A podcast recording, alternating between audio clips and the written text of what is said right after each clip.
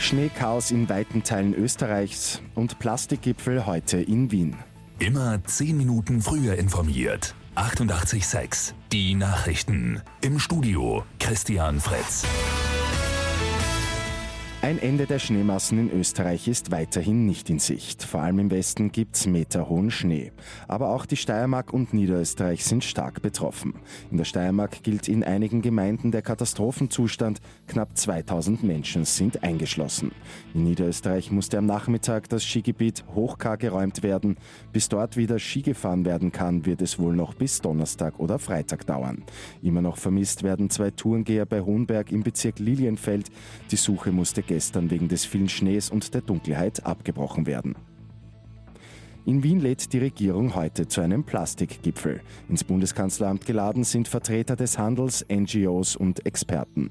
Es geht um Maßnahmen, die den Plastikmüll verringern sollen. Auch das Plastiksackerverbot ab 2020 ist Thema, genauso wie die Einwegplastikrichtlinie der EU.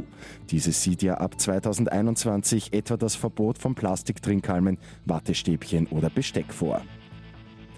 Nordkoreas Machthaber Kim Jong-un ist auf Einladung des chinesischen Präsidenten Xi Jinping in China zu Besuch.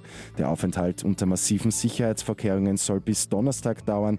China gilt als der wichtigste Verbündete Nordkoreas. Und US-Motorradbauer Harley-Davidson setzt auf E-Mobilität. Die gute Nachricht zum Schluss. Bei der Technikmesse CES in Las Vegas hat Harley-Davidson das E-Motorrad Livewire vorgestellt. Vor allem für die jüngere Generation soll das neue Bike eine Alternative bieten. Mit 886 immer 10 Minuten früher informiert.